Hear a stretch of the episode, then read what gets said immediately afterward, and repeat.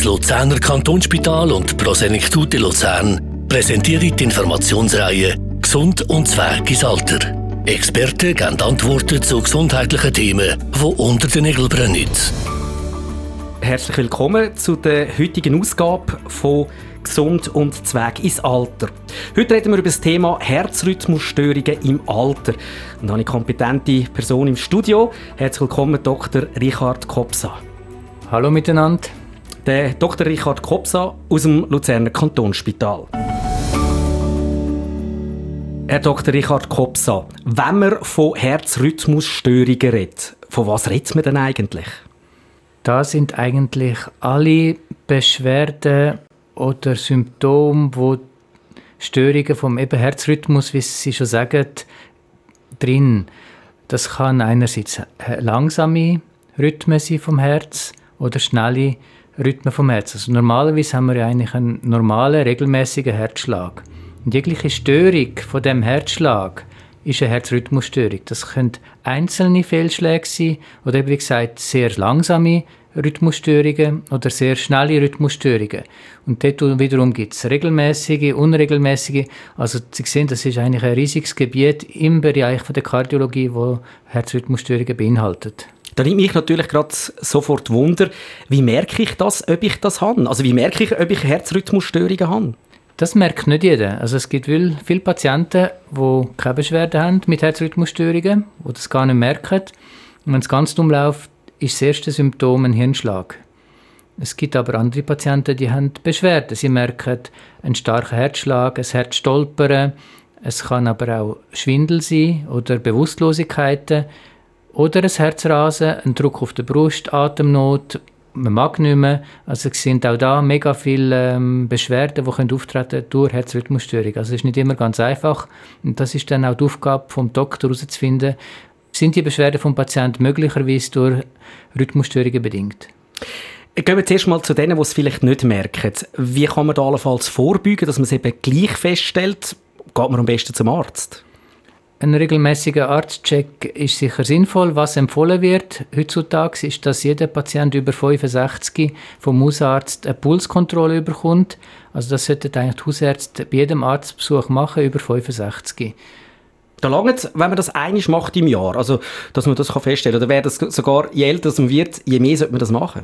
Ab 75 wird es dringendst empfohlen, regelmäßig. Oder wenn jemand ein Risikopatient ist, wird das häufiger empfohlen. Da haben Sie recht. Ähm, was man aber selber kann machen heutzutage, man kann ähm, sich äh, so eine Wearable kaufen, so eine Uhr, wo der Puls regelmäßig kontrolliert und der hat sehr gute Apps, wo eigentlich einem eine Alarmmeldung geben, wenn man irgendeine Rhythmusstörung hat. Also die Technologie heutzutage ist für jeden verfügbar und ähm, ist auch sehr zuverlässig. Also da gibt es auch Studien, dass das ähm, eine gute Sache ist. Es hat nicht nur negative Einflüsse, so ein Handy und alles, was dazugehört, sondern kann durchaus auch helfen. Wenn man jetzt aber feststellt, dass irgendwie mit dem Herz so Herzrhythmusstörungen könnten sein, was empfehlen Sie an einem Patienten? Was sagen Sie zu einem Menschen, der das hat? Also wenn jemand ähm, Beschwerden hat, dann sollte er sicher zuerst mal zum Hausarzt gehen und mal mit dem Hausarzt reden und ihm die Beschwerden schildern. Und der sagt dann nachher ähm, oder findet dann raus, in welche Richtung das es geht, ähm, wie schwer das ist und dann kommen Sie irgendwann ins Spiel, da am Kantonsspital oder ist das noch ein weiter Weg bis dorthin? Nicht unbedingt. Wenn der Hausarzt findet, mal, das ist eine Herzrhythmusstörung, dann wird er ähm, schon weitere Abklärungen vom Herzen in die Wege leiten. Meistens ist das ein Herzultraschall und zum Teil ein Langzeit-EKG um den Herzrhythmus dann genauer zu analysieren. Und der Herzultraschall, der dient eigentlich zum Schauen, ist irgendetwas am Herz nicht gut, ist irgendein Herzklappe krank, ist der Muskel krank, wo könnte die Ursache sein für so Symptome, so Herzrhythmusstörungen. Jetzt gibt es nämlich auch dann, je nachdem, was man hat, auch unterschiedliche Therapien. Ähm, was gibt es da so für Therapien, wenn man dann eben feststellt, dass jemand Herzrhythmusstörung hat? Fangen wir vielleicht bei einem leichten an bis dann zu einem ganz schweren. Also da gibt es eigentlich grundsätzlich vier Möglichkeiten. Man muss nichts machen, man muss Medikamente geben, es braucht einen Herzschrittmacher oder einen Defibrillator oder man kann die Rhythmusstörungen verröden mit dem Herzkatheter. Das sind so die vier möglichen Therapien, wobei ähm, die können sich überschneiden. Also manchmal braucht es ähm, sowohl das eine Kombination von verschiedenen Sachen. Ja. Jetzt fangen wir mal beim ganz Leichten an, wo Sie sagen, man muss nichts machen. Dort tut man aber ein bisschen besser eben gerade mit diesen technischen Mitteln schauen. Oder kann vielleicht auch eine Partnerin, ein Partner auf gewisse Sachen schauen oder mithelfen. Nein, ich glaube, wenn jemand Herzrhythmusstörungen hat und man kommt zum Schluss, man muss nichts machen, dann hat das seinen Grund. Also der Patient hat zum Beispiel Extraschläge, ist beunruhigt, hat durchs Herz stolpern, wird dann zum Kardiologen geschickt, man macht einen Ultraschall, der ist normal, man macht das Langzeit-EKG, sieht, dass es nicht so viele von diesen Extraschlägen sind und man tut dann den Patienten beruhigen, weil man keine andere Ursache gefunden hat, nichts Schlimmes. Da kann man sagen, da muss man und sollte man nichts machen, weil eine Behandlung würde ähm, weder das Ganze eliminieren noch einen Nutzen bringen häufig hilft das den Patienten. Sie sind dann beruhigt und sie können dann auch gut mit diesen Symptomen leben, weil sie sind einfach am Anfang nur beunruhigt. Gehen wir ein bisschen weiter, wenn es eben mehr braucht, das heißt, wenn es überhaupt etwas braucht, wie funktioniert es denn das? Passiert das äh, zum Beispiel bei einer Operation? Also wenn ein Patient zum Beispiel Schwindelanfall hat oder bewusstlos worden ist, dann ist häufige Therapie ein Herzschrittmacher und das ist eine Operation. Wie läuft die ab? Wie würde das funktionieren? So? Was muss sich da jemand vorstellen, der sich mit dem Thema muss befassen Es gibt äh, zwei Möglichkeiten. Entweder der Patient hat wirklich eine Bewusstlosigkeit, kommt notfallmäßig ins Spital und dann macht man das meistens in einer Hospitalisation. Es gibt aber Patienten, wo man einfach sieht, der Puls ist zu langsam, es braucht einen Herzschrittmacher und dann macht man das geplant. Dann kann man das sogar ambulant machen. Das heißt, der Patient kommt am Morgen ins Spital und kann am Abend wieder heimgehen. Die Operation selber ist eine lokale Anästhesie. Man macht ähm, ein kleines Schnittli unter dem Schlüsselbein und führt dann über die Vene so ganz feine Sonde ins Herz hinein, wo man dann äh, mit einem Schrittmacher, wo man unter die Haut tut, verbindet. Und der Schrittmacher tut dann eigentlich dann Impuls abgeben, wenn das Herz selber zu langsam schafft. Also wenn er sieht, das Herz schafft nicht, dann übernimmt er die Funktion und tut so den Herzmuskel regen, sodass man weiterhin einen Kreislauf hat. Wenn jemand so einen Herzschrittmacher rüberkommt, wie Sie jetzt da gerade erklärt haben, hat denn das für die Person nach, der, nach dem Eingriff äh, irgendwelche Einschränkungen zur Folge? In den ersten zwei Wochen nach der Operation sollte er sich schon einschränken. Dann muss er wirklich den Arm schonen, dass das wirklich schön verheilt danach kann er eigentlich völlig normal leben. Also es gibt äh, keine Einschränkungen. Es ist einfach wichtig, dass wenn er ähm, zu einem Doktor geht, sagt, dass er einen Herzschrittmacher hat oder wenn er geht fliegen, dass er das äh, meldet, dass er einen Herzschrittmacher hat, dann muss er nicht durch die Schranken durchlaufen. Aber eigentlich kann er völlig normal leben. Das heißt, er kann auch in die Höhe, er kann auch fliegen, das haben wir jetzt gerade gehört. Höchstens eben, dass er nicht gerade anzeigt, wenn er durch, durch die Schranken durchgeht. Also alles andere ist noch möglich. Man kann eigentlich ein völlig problemloses Leben führen nachher.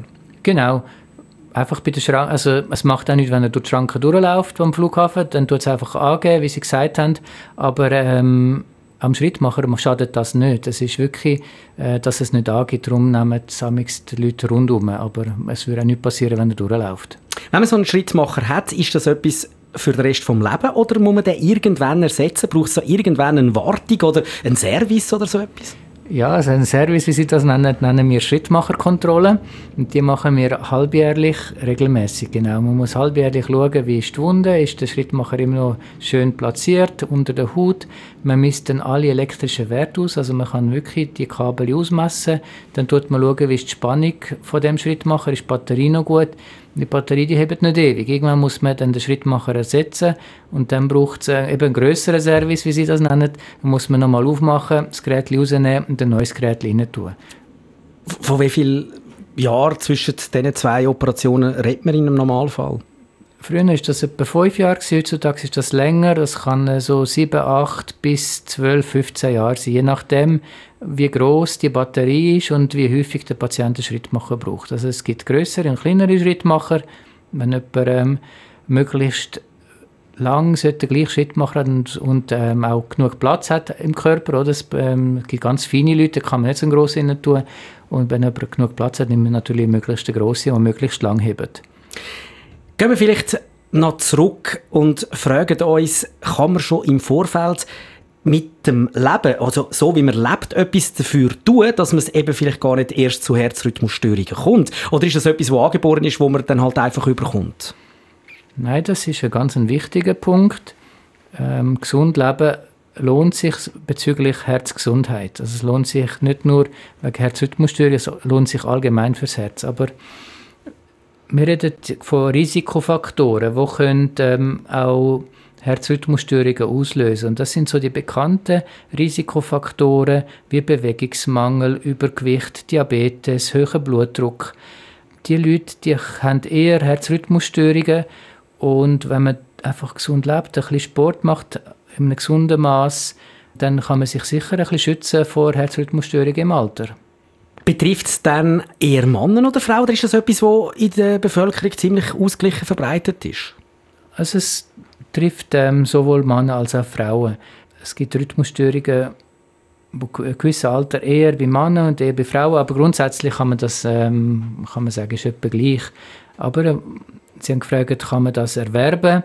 Es gibt aber auch angeborene Herzrhythmusstörungen. Also es gibt auch Leute, die mit äh, 16, 17 zu uns kommen äh, mit Herzrhythmusstörung oder mit 20, 30. Also das gibt es eigentlich in jedem Alter, von 20 bis äh, 90 bis 100. Aber die Chance ist eher so, dass es aufs Alter kommt. Im Alter ist es deutlich häufiger, ja. Also über 80 haben viel mehr Herzrhythmusstörung als im jungen Alter, ja. Wir haben schon bereits geredet über mögliche Behandlungen, Herzschrittmacher zum Beispiel. Ähm, Gibt es aber auch Behandlungen zum Beispiel mit Medikamenten? Das heißt, dass man gar keine Operation müsste machen Bei der ganz langsamen Herzrhythmusstörung, also wenn das Herz zu langsam schlägt, dann gibt es leider keine Medikamente. Da ist eigentlich der Schrittmacher die einzige Option. Bei den Extraschlägen oder bei den schnellen Herzrhythmusstörungen, dort tun wir Medikamente einsetzen. Das ist so. Wenn man jetzt also Herzrhythmusstörungen hat, dann äh, im, im, im heutigen, in der modernen Medizin, dann ist das nicht mehr so schlimm wie früher oder ist das nach wie vor auch früher, hat man das gut können behandeln in dem Sinn? Nein, da sprechen Sie ganz einen ähm, spannenden Punkt an. Also die Entwicklung ist enorm. Also die letzten Jahrzehnte haben wir massive Fortschritte gemacht in Behandlung von der Herzrhythmusstörungen. Früher ist das so gewesen, man hat es nicht so gut gekannt, man hat es nicht so gut können behandeln. Und es sind tatsächlich auch Patienten in der psychiatrischen Klinik gelandet, weil man die Symptome nicht erkannt hat oder das Gefühl hatte, der Patient spinnt einfach, dabei hat, hat er Herzrhythmusstörungen gehabt. Da ist man heutzutage viel besser geworden, einerseits in der Diagnostik, aber vor allem auch in der Behandlung ähm, sind wir viel besser geworden. Wie ist denn dort das Verhältnis von, von Untersuchungen, die ihr macht, von Leuten, die Herzrhythmusstörungen haben und solche, die am Schluss sagen, nein, es ist nichts? Kann man das sagen? Sind das die meisten, die zu euch kommen, dann wirklich solche, die Herzrhythmusstörungen haben? Oder, oder äh, gibt es tatsächlich ganz viele, die sagen, nein, das sind gar nicht Herzrhythmusstörungen? Was können zum Beispiel ähnliche Anzeichen Anzeichen sein? Nein, also die Hausärzte machen einen hervorragenden Job und ähm, die schicken eigentlich Patienten mit Verdacht auf Herzrhythmusstörung und meistens können wir das bestätigen oder sie haben es schon vorher diagnostiziert. Also nein, ich glaube, das gibt es nicht so viele Patienten, wo man den Verdacht hat und dann nichts findet. Aber häufig werden Patienten nicht geschickt, weil man das Gefühl hat, das sind Herzrhythmusstörungen, sondern sie werden eben geschickt mit diesen Beschwerden und gesagt, äh, der Patient hat Atemnot, schaut, ist das vom Herz, kommt das von Herzrhythmusstörung, oder der Patient hat Brust auf der Brust, schaut, ist das von der Herzkranzgefäß oder ist das Herzrhythmusstörung. Also es ist eher so, dass wir ähm, für, wegen der Beschwerden die Patienten untersuchen müssen. Wir haben auch äh, gehört, dass ein langsamer Puls ein Anzeichen kann sein, so wie ich das verstanden habe. Ähm, jetzt sagt man aber ja oftmals auch mit langsamem Puls ist eigentlich gut, dann ist das ein sportlicher, ein, ein gesunder Mensch. Ähm, wie weiß ich dann, was noch gesund ist und was dann nicht mehr so gesund wäre? Also grundsätzlich, wenn man sich gut fühlt, muss man nicht so Angst haben. Also wenn man überhaupt keine Beschwerden hat und gut leistungsfähig ist, dann muss man keine Angst haben, wenn man einen langsamen Puls hat. Vor allem, wenn man beim Schlafen einen Puls hat, der langsam ist, ist das ähm, eben manchmal sogar ein gutes Zeichen. 30-Jährige haben nicht selten einen Puls zwischen 30 und 40 in der Nacht, die sehr sportlich sind. Also das ist dort völlig normal. Anders sieht es natürlich bei einem über 80-Jährigen aus. Wenn der einen Puls hat von 30 bis 40, dann ist es eigentlich nie normal. Also es hängt einerseits vom Alter ab, aber auch von der äh, Grunderkrankung. Wenn man noch andere Erkrankungen hat, dann ist ein langsamer Puls möglicherweise nicht gut. Jetzt grundsätzlich eine Behandlung von einem langsamen Puls muss man meistens nur dann machen, wenn jemand Beschwerden hat. Also es Schwindel oder Bewusstlosigkeit oder ein mag nicht mehr. Es gibt, es gibt schon sogenannte AV-Block dritten Grades, wo kann ohne Symptom die Indikation für einen Schrittmacher sein. Also dass man sagt, man muss, obwohl der Patient keine Beschwerde hat, einen Schrittmacher rein tun ich höre jetzt daraus heraus, dass man, äh, wenn man wissen will, ob man eine Schlafrhythmusstörung hat, auch während dem Schlaf in der Nacht eigentlich müsste überwachen, zum Beispiel mit all der modernen Technik. Also, dass es nicht etwas ist, wo man einfach den Tag durch hat, sondern dass es auch zum Teil zur Nacht kann auftreten Genau, das ist so bei der Herzrhythmusstörung. Das ist wie beim Auto, wenn man irgendein Geräusch hört, oder? Wenn man dann zum Garagist geht, dann ist es meistens das Geräusch weg und dann kann man es ihm nicht zeigen. Und das ist bei den Herzrhythmusstörungen genau gleich. Patienten sagen, sie haben Beschwerden, sie haben irgendein Herzrasen oder Herzklopfen, dann kommen sie zum Doktor und dann geht es ihnen bestens. Und äh, dort ist es eben die Kunst, dass man dann das herausfindet und da gibt es die Möglichkeit, dass man zum Beispiel ein 24-Stunden-EKG schreibt oder man kann auch ein 7-Tage-EKG schreiben wenn der Patient die Beschwerde immer merkt, ist eben so eine äh, Smartwatch-Möglichkeit. Also da gibt es viele Möglichkeiten. Und das ist dann wieder auf die Aufgabe vom Arzt, herauszufinden, was ist jetzt die beste Diagnostik für die Beschwerde. Sie haben vorhin mal angesprochen, man kann ja das mit der Uhr, mit der modernen Technik heute machen. Äh, lohnt sich das vielleicht, das zu überwachen und wenn man irgendetwas feststellt, dann mit diesen Wert zum Arzt zu gehen? Unbedingt. Also es gibt sogar ähm, die neueste Apple Watch, kann man sogar ein EKG schreiben. Da können Sie ein EKG auf der Uhr schreiben, wenn Sie Beschwerden haben dann ein PDF daraus machen und können das PDF Ihrem Arzt schicken. Also hilft die moderne Technik sogar in der Diagnose, kann man sagen? Definitiv. Also ich habe schon ein paar Patienten, wo man ähm, Diagnose nur dank dieser Technologie gestellt hat, die man vorher jahrelang gesucht hat und einfach nicht geschafft hat, das rechtzeitig ein EKG zu schreiben. Jetzt fehlt nur noch, dass du dann auch dafür sorgt, dass der Herzrhythmus tatsächlich regelmäßig kommt. Gibt es andere Möglichkeiten, Herzrhythmusstörungen zu behandeln? Also nicht mit Medikamenten, wo wir ja schon gesprochen haben darüber, aber auch nicht mit ähm, Herzschrittmacher? Absolut, das ist eigentlich eines von unseren Hauptbeschäftigungen heutzutage. Also von uns Rhythmologen, wie wir uns nennen. Ähm, wir führen Katheterablationen durchführen. Also wir die Herzrhythmusstörungen mit Katheter veröden. Das äh, nach etwas, ähm, wo schnell geht. Ist das auch tatsächlich so? Mm, schnell ist es nicht unbedingt. Also der Patient muss schon ins Spital kommen für einen, mindestens einen Tag. Also man kann die meisten schon ambulant machen, gewisse Eingriffe sogar müssen Nacht zwei bleiben. Ähm, aber es ist meistens in Lokalanästhesie, dass man eine lokale Betäubung in der Liste macht, dann führt man feine Katheter ins Herz auf dann tut man die Rhythmusstörungen, die der Patient im Alltag hat, probieren auszulösen. Wenn wir die Rhythmusstörungen können auslösen können, dann können wir vermessen, woher die kommen. Und dann tun wir dort veröden, wo der Ursprung von diesen Rhythmusstörungen ist. Dann gibt es noch komplexere Herzrhythmusstörungen wie Vorhofflimmern. Dort äh, machen wir den Eingriff bei uns in Luzern in Vollnarkose, weil das doch recht schmerzhaft ist und der Patient einfach ruhiger liegt und wir sehr schöne Resultate haben, wenn wir so das Herz ein bisschen ruhig stellen können. Vorhofflimmer, wie, wie muss ich das vorstellen? Was, was hat man da für Auswirkungen? Wie merkt das ein Patient? Merkt man das gar nicht, das tut man nur diagnostizieren? Auch da gibt es Patienten, die Vorhofflimmer nicht merken. Das ist, kann tragisch sein. Dort kann das erste Symptom von dieser Erkrankung kann ein Hirnschlag sein. Weil beim Voraufflimmern die Vorkammern vom Herz sehr schnell schlagen, also ganz unkoordiniert und sehr, sehr schnell, sodass das Blut in der Vorkammer nicht mehr regelmäßig fließt. Es fließt sehr langsam und wenn das Blut langsam fließt, dann können sich Grinseli bilden. Und wenn sich so ein Grinseli bildet, dann kann das aber gleich weggespickt werden und wenn es Grinseli wegspickt, ins Hirn spickt, dann gibt es einen Hirnschlag. Und das ist natürlich dramatisch. Und das ist gefürchtet, oder? Darum, wie man ganz am Anfang gesagt hat, empfiehlt man regelmäßige Kontrolle vom Puls, um zu schauen, ob der regelmäßig ist. Wenn der Puls unregelmäßig ist, dann kann das ein Hinweis auf Voraufflimmern und dann sollte man eben ein EKG mal machen. Und wenn jemand dann wirklich ein Voraufflimmer hat, dann tut man das Blut verdünnen, damit das eben nicht passiert. Dann gibt es Patienten, die symptomatisch sind, Dort sind die Symptome sehr breit gefächert. Also das kann ein Schwindel sein, das kann ein Herzschlag sein, das kann eine Leistungsintoleranz, also Magnum, es kann Atemnot. Also auch da eigentlich alle Symptome, die wir schon besprochen haben, können durch Vorhofflimmern bedingt sein. Je mehr das man spürt oder wenn man es spürt, das Vorhofflimmern, ist es dann auch entsprechend schlimmer oder hat das gar keinen Zusammenhang? Nicht zwingend, nein. Wie ich schon gesagt mhm. habe, es mhm. gibt Patienten, die keine Beschwerden haben und trotzdem schwerwiegende Folgen können haben Manchmal ist es sogar gefährlicher, wenn man nichts spürt, weil dann, wenn man etwas spürt, dann geht man zum Doktor und der Doktor tut dann äh, eine Behandlung in den Weg leiten. Und wenn man nichts spürt, geht man nicht zum Doktor und dann kann es eben dramatisch enden.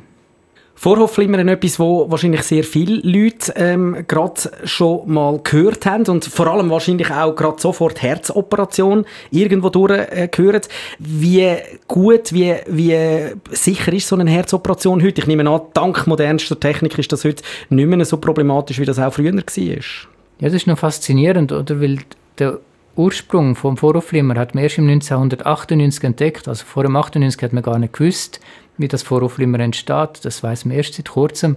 Und da hat man angefangen, die Verrödungstherapie, die Behandlungen für das Vorhofflimmer zu entwickeln. Und so richtig gut sind wir eigentlich erst ähm, die letzten fünf bis zehn Jahre geworden. Und heutzutage ist das wirklich eine tolle Therapie. Wir können wenn man die richtigen Patienten behandelt, also man kann nicht jeden gleich behandeln, aber wenn die Bedingungen stimmen, dann kann man über 80% Erfolg haben. Also das heißt, über 80% von den Patienten haben nachher gar kein Vorhofflimmern mehr. Wenn man so ein Vorhofflimmern behandelt hat, kann es gleich dann irgendwann passieren, dass man vielleicht sogar gleich einen, einen Herzschritt machen braucht? Oder hat das dann völlig keinen Zusammenhang? Ja, leider haben Sie recht, das ist nicht ausgeschlossen. Häufig ähm, kommen so Herzrhythmusstörungen gemeinsam. Also es gibt Patienten, die haben einen langsamen Puls, also einen kranken Taktgeber und gleichzeitig einen Vorhofflimmer als Ausdruck von einer Herzerkrankung. Und da kann es sein, dass man einen Schrittmacher braucht und einen Vorhofflimmer hat, also dass beides so rum ist, ja wenn man von Defibrillator redet, ähm, dann haben viele irgendwo durch das Gefühl, das ist irgendein so ein Gerät, irgend äh, an einer wichtigen Stelle, dass man einen, einen Patient, wo, wo wahrscheinlich irgendwo bewusstlos am Boden liegt, kann behandeln. Da gibt es aber auch, glaube ich, in der, in der Therapie oder beziehungsweise der Behandlung von Herzrhythmusstörung so einen Defibrillator. Genau. Also die Defibrillatoren sieht man irgendwo an öffentlichen Stellen, zum, wenn jemand plötzlich zusammenkippt, um, um ihn wiederbeleben. Das ist sicher eine gute Sache. Und dann gibt es Patienten, die schwer krank sind am Herz, zum Beispiel schon einen Herzinfarkt haben oder sonst eine Herzmuskelerkrankung haben, die will man schützen vor so einem plötzlichen Herztod.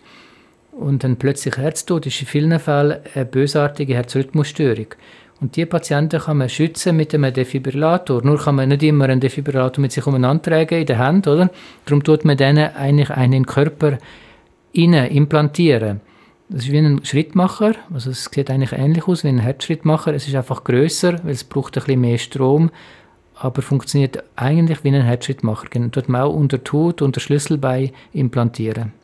Der funktioniert automatisch oder muss ich dann irgendeinen Impuls geben bei dem Defibrillator, wenn ich so einen persönlichen habe? Der heißt automatischer implantierbarer Defibrillator, weil er eben automatisch ist. Das ist eine gute Frage, aber der ist wirklich automatisch. Der überwacht der jeden Herzschlag, also der tut wirklich jeden Herzschlag analysieren. Man kann den programmieren, dass zum Beispiel aber eine Frequenz von 200 muss er anfangen eine Behandlung einführen. Also der tut das ausmessen, analysieren und je nach Programmierung dann auch therapieren. Wenn er so einen äh, Defibrillator auslöst oder tatsächlich eben hilft im Ernstfall, ähm, empfiehlt sich dann für so einen Patienten auch, trotzdem noch zum Arzt zu gehen, sofort danach? Ja, da sind die Patienten auch instruiert, die einen Defibrillator haben. Die wissen, dass sie sich nach einem Schock durch ihren Defi äh, bei ihrem Kardiologen melden sollen. Um nachher kontrollieren, ob das funktioniert. Wie lange hebt so etwas an? Es ist auch ähnlich von den Batterielaufzeiten.